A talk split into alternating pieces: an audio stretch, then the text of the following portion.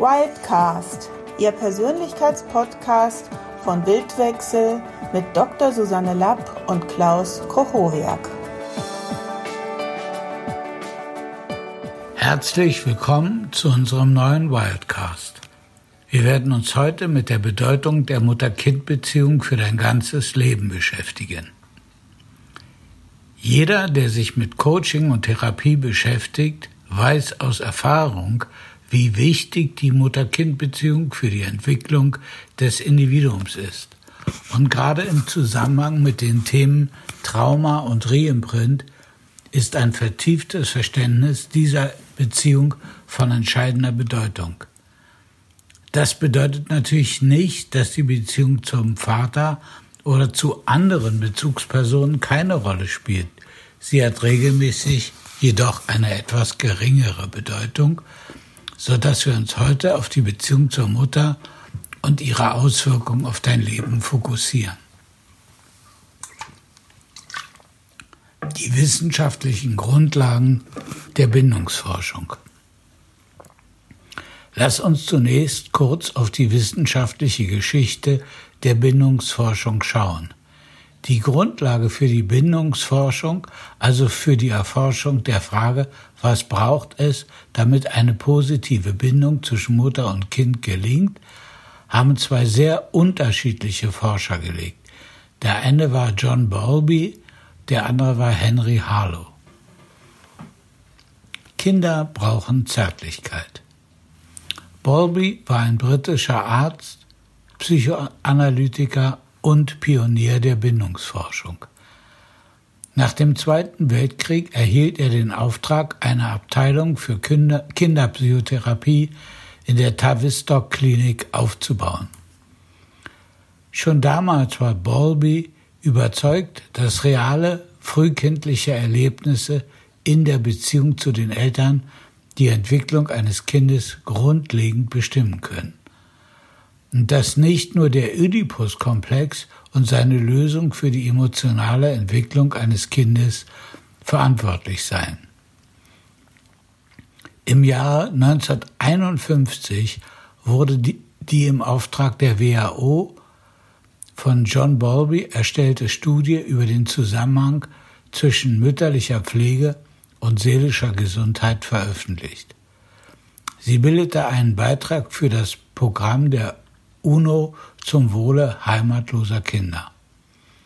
Mit seinem 1969 erschienenen Buch Bindung, eine Analyse der Mutter-Kind-Beziehung, begründete Bowlby die Bindungstheorie.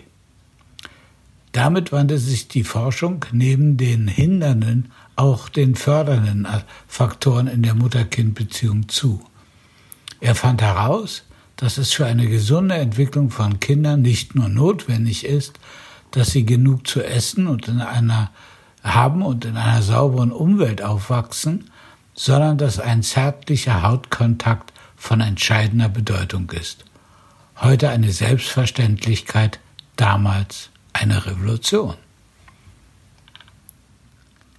Kinder brauchen noch mehr Zärtlichkeit.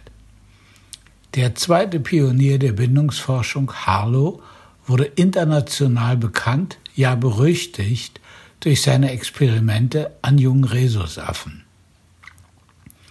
Er benutzte sie, um an ihnen die Grundlagen der Mutter-Kind-Bindung zu erforschen. Es existieren gleichermaßen eindrucksvolle wie emotional anrührende Filmaufnahmen von jungen Äffchen, die ohne ihre Mutter in einen Käfig gesetzt wurden, in dem sie die Wahl zwischen zwei Attrappen hatten. Einer aus Draht nachgebildeten, milchspendenden Ersatzmutter und einer gleich großen, mit Stoff bespannten Ersatzmutter, die aber keine Milch spendete. Das Ergebnis? Die Äffchen hielten sich bei der Milchspenderin stets nur dann, nur zur Nahrungsaufnahme auf kuschelten sich aber ansonsten auf die auf Stoff bespannte Attrappe. Aus diesen Beobachtungen konnte man Rückschlüsse darauf ziehen, dass ein kuscheliges Fell für einen jungen Rhesusaffen emotional befriedigender ist als eine bloße Futterquelle.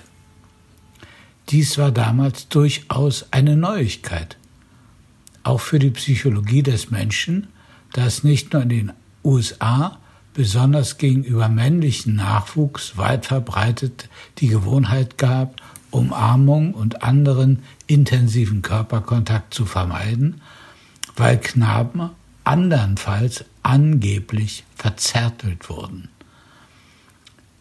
Zugleich zeigten diese Experimente, dass die von Vertretern des Behaviorismus an Ratten und Tauben mit Hilfe von Futter bewirkten Verhaltensänderungen nicht ohne weiteres auf Primaten übertragbar sind und dass sie schon gar nicht als allgemeine gültige Strategie der Verhaltensformung angesehen werden können.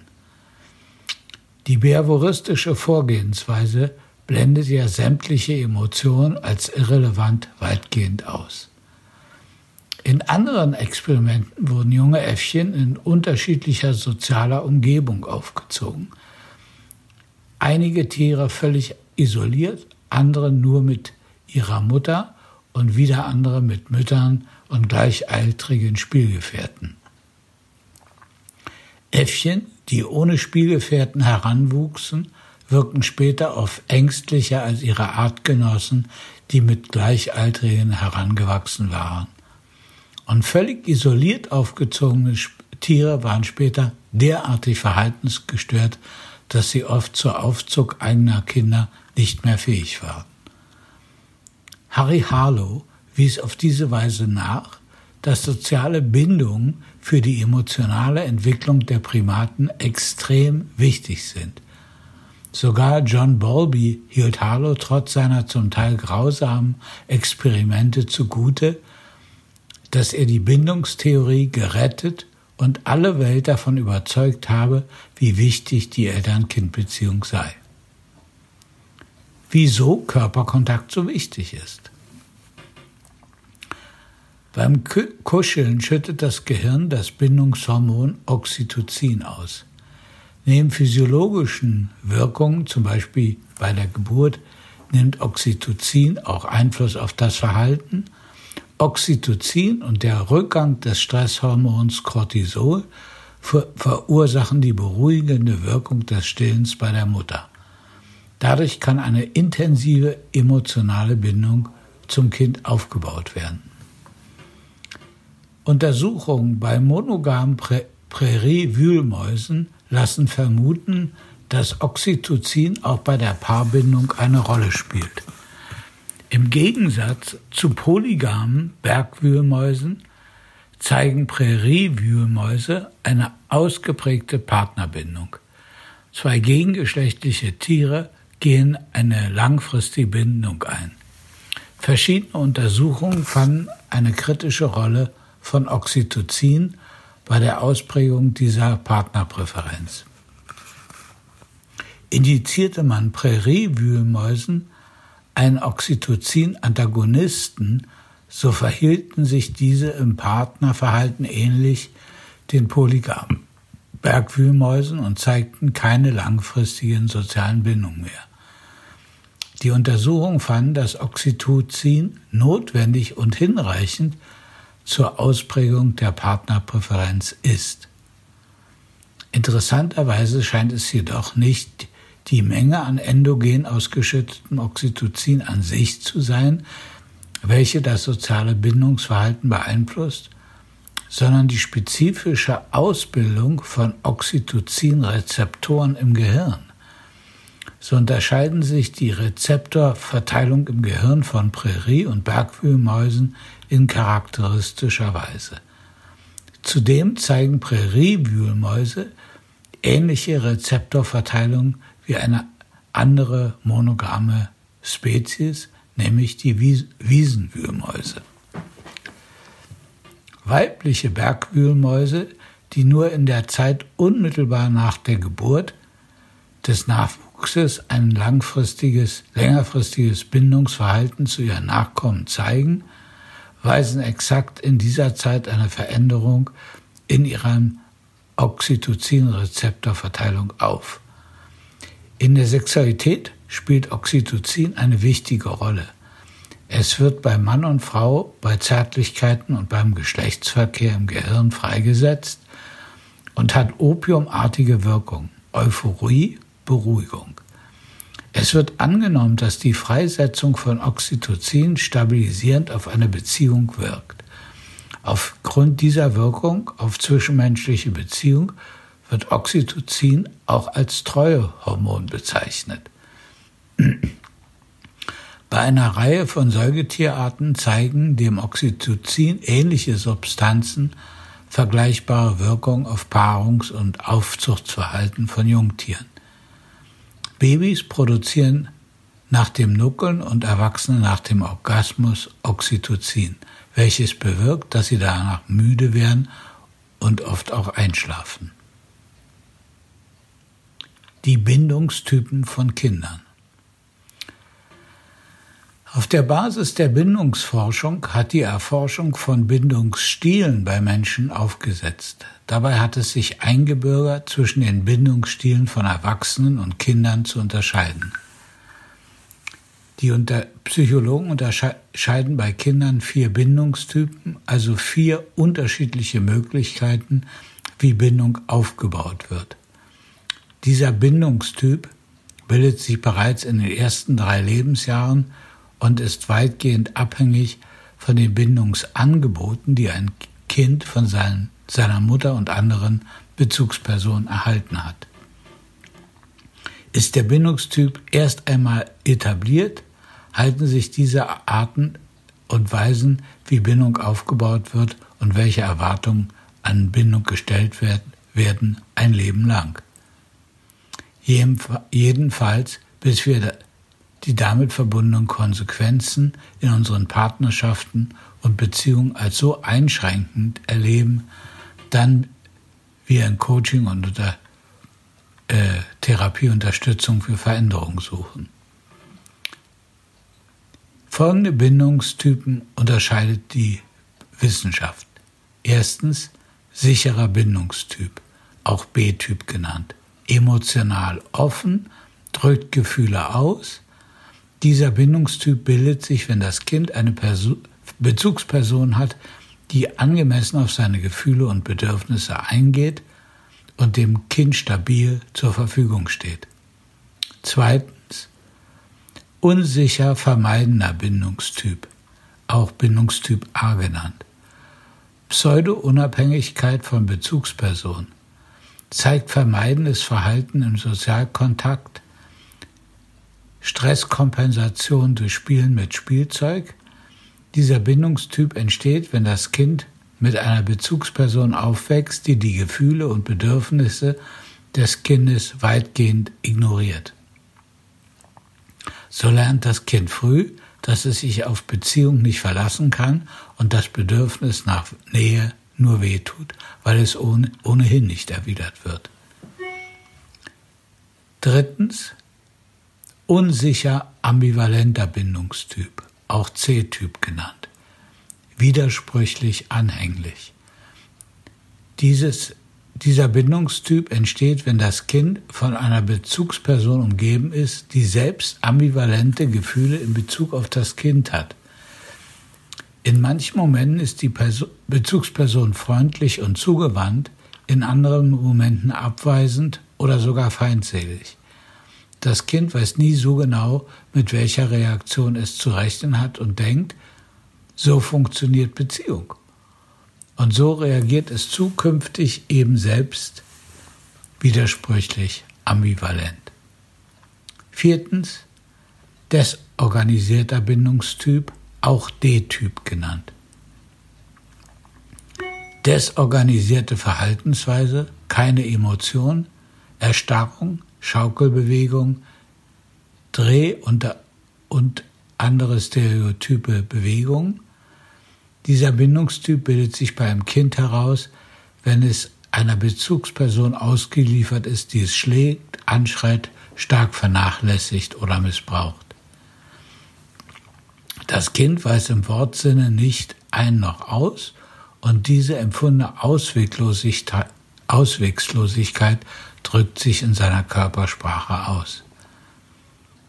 Vielleicht hast du dich jetzt bei einem oder anderen Bindungstyp wiedererkannt. Falls du jetzt das Gefühl hast, etwas an deinem Bindungstyp verändern zu wollen, dann lautet die gute Nachricht, dafür gibt es wirkungsvolle Methoden, namentlich im NLP und dem systemischen Arbeiten, die dich darin effektiv unterstützen können. Die Bindungsstile der Erwachsenen. Aber lass uns nun darüber sprechen, welche Bindungsstile im Erwachsenenalter zu unterscheiden sind. Da wir, da wir während wir erwachsen werden, unsere Kindheitserinnerung durchaus unterschiedlich verarbeiten, entsprechen die Bindungsstile der Erwachsenen den Bindungstypen der Kinder nur bedingt. Die Psychologie unterscheidet bei Erwachsenen fünf Bindungstypen. Der autonome Bindungsstil, Free Autonomous oder F-Type charakterisiert durch Selbstvertrauen, Frustrationstoleranz, Respekt und Empathie, haben häufig sicher gebundene Kinder. Also den sicheren Bindungstyp, den B-Typ. Zweitens, distanziert beziehungsabweisender Bindungstyp, dismissing oder D-Type. Verdrängung oder Idealisierung der eigenen Kindheit bzw. Eltern, obwohl wenig bis keine Erinnerungen da sind. Diese Menschen zeigen Unabhängigkeitsbestreben, eigene Stärke ist ihnen sehr wichtig und sie drücken eher weniger Emotionen aus. Erwachsene mit diesem Bindungsstil haben häufig vermeidend gebundene Kinder. A-Bindung. Drittens, Präokkupiert verstrickter Bindungsstil. Entangled, enmeshed oder E-Type. Diese Menschen sind durch Erinnerung an die eigene Kindheit belastet. Sie pendeln zwischen Gefühlen wie Wut oder Angst sowie Idealisierung bezüglich ihrer Kindheit. Sie empfinden auch im Erwachsenenalter noch Abhängigkeit zu, ihrer Bindungs zu ihren Bindungspersonen und sie sehen sich nach Zuwendung und Wiedergutmachung. Sie haben eher unsicher ambivalent gebundene Kinder. C-Bindung. Viertens.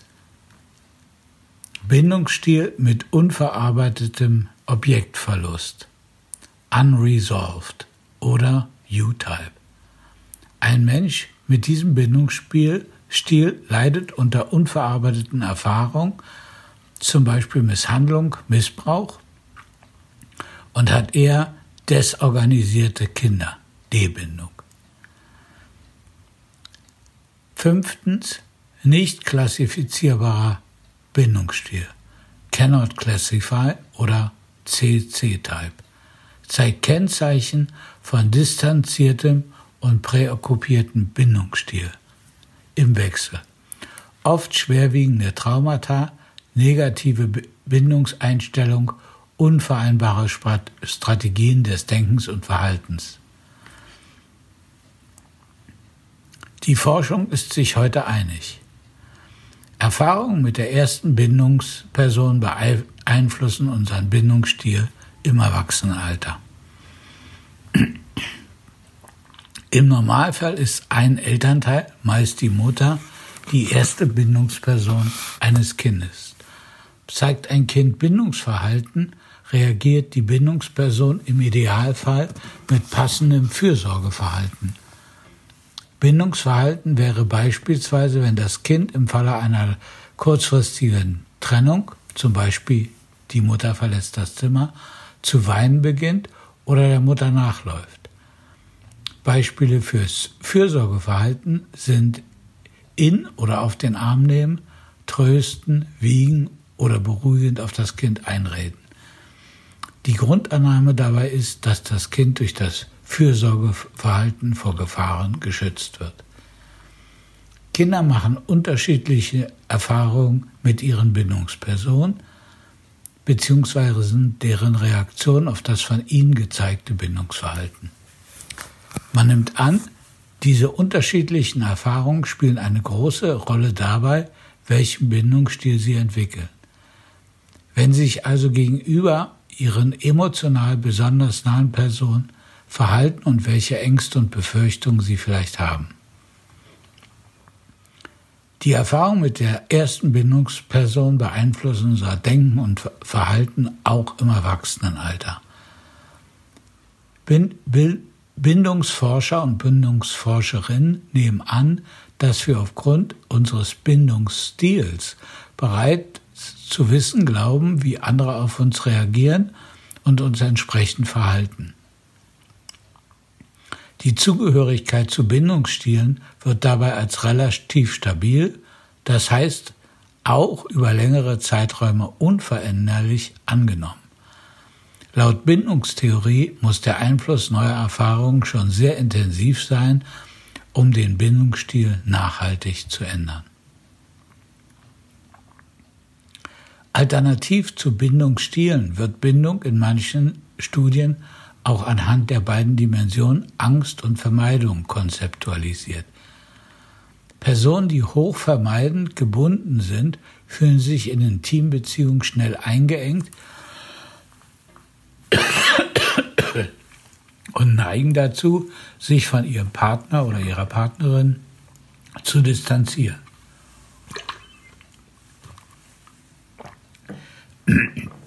Personen, die auf der Angstdimension hohe Werte aufweisen, erleben Partnerschaft dagegen häufig ambivalent, da sie sich zwar Nähe wünschen, gleichzeitig aber die Zurückweisung fürchten. Diese beiden Dimensionen lassen sich aber durchaus auch in die oben genannten vier Bindungsstile überführen. Zum Beispiel hätten Personen, die in Beziehung wenig Angst und wenig Vermeidung äh, haben einen, einen sicheren Bindungsstil. Wie sich der Bindungsstil auf die Beziehungsqualität auswirkt. Insgesamt lässt sich sagen, dass in Situationen zum Zusammenhang zwischen Bindungsstilen und Bindungsqualität die Partnerschaft von sicher gebundenen Personen positiver erscheinen als die von Personen mit anderem Bindungsstil. Beispielsweise bezeichnen sie sich, sie bezeichnen sich sicher gebundene Personen als glücklicher, zufriedener, als unsicher gebundene Personen. Sie investieren viel in die Beziehung, haben eine positive Kommunikation und wenn sie streiten, dann auf wenig verletzende Art und Weise. Demgegenüber suchen ängstlich ambivalent gebundene Personen ständig Nähe und verlieben sich schnell, vertrauen dem Partner oder der Partnerin wenig und sind eifersüchtig. eifersüchtig. Gleichgültig vermeidend gebundene Personen sind wenig bereit, sich zu binden und möchten sich selbst genügen. Ängstlich vermeidend gebundene schließlich sind sich häufig über ihre Gefühle in der Partnerschaft nicht klar und haben wenig Vertrauen. Repräsentieren nach Bierhoff und Grau repräsentieren die vermeidenden Bindungsstile eine Anti-Haltung der Liebe gegenüber. Doch wie gesagt, hier lässt sich viel ändern, zum Beispiel im Rahmen einer NLP- oder Coaching-Ausbildung können alte Verletzungen geheilt und einschränkende Glaubenssätze entmachtet und neue stützende Glaubenssätze in Bezug, Bezug auf Liebe, Bindung und Partnerschaft gebildet werden. Der Zusammenhang von Bindungsstilen und Untreue.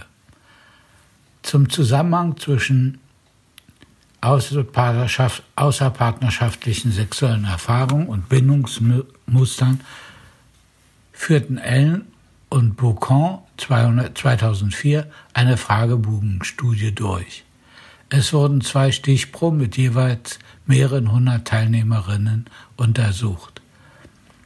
Eine bestand ausschließlich aus Studierenden, die zweite war bezüglich Alter und Bindungsstand deutlich heterogener. In der studentischen Stichprobe berichteten 69 Prozent, in der zweiten Stichprobe Stichprobe 46 Prozent, mindestens eine Form der Untreue innerhalb der vergangenen zwei Jahre vor dem Befragungszeitpunkt. In beiden Stichpunkten berichteten gleichgültig vermeidend Gebundene am häufigsten Untreue. Die wichtigste Motivation für die Untreue gleichgültig vermeidend gebundener Person war, sich dadurch mehr Raum und Freiheit zu sichern. Dagegen gaben ängstlich ambivalent und ängstlich vermeidend gebundene eher das Gefühl, von dem Partner vernachlässigt worden zu sein. Einsamkeit und die Empfindung, gebraucht zu werden, als wichtigste Motivation an. Eine hohe Ausprägung der Angstdimension ging zudem mit der Begründung einher, mit der Untreue den Selbstwert und die eigene Attraktivität zu steigern. Wie man mit den negativen Folgen der primären Bindungserfahrung im Coaching arbeitet, beschreibe ich im, Bild, äh, im Wildcast der Beziehungsblueprint vom 11.02.2019. Höre ihn dir gerne noch einmal an. Denn wie gesagt, die Mutter-Kind-Beziehung prägt unser ganzes Leben, bis wir beginnen, sie zu verändern. Für alle, die an ihrem eigenen Beziehungsblueprint bzw. an ihrem Bindungsstil arbeiten möchten, empfehle ich ein Coaching oder eine NLP-Ausbildung bei uns. Wie so viele Teilnehmerinnen und Teilnehmer vor dir kannst auch du erleben, wie sich deine Beziehung während der Ausbildung beginnt, zum Besseren zu wandeln. Zum Abschluss. Wenn dir dieser Beitrag gefallen hat, freuen wir uns über eine positive Bewertung und eine Empfehlung an deine Freunde. Bis dahin verbleibe ich wie immer dein Klaus Kochowia.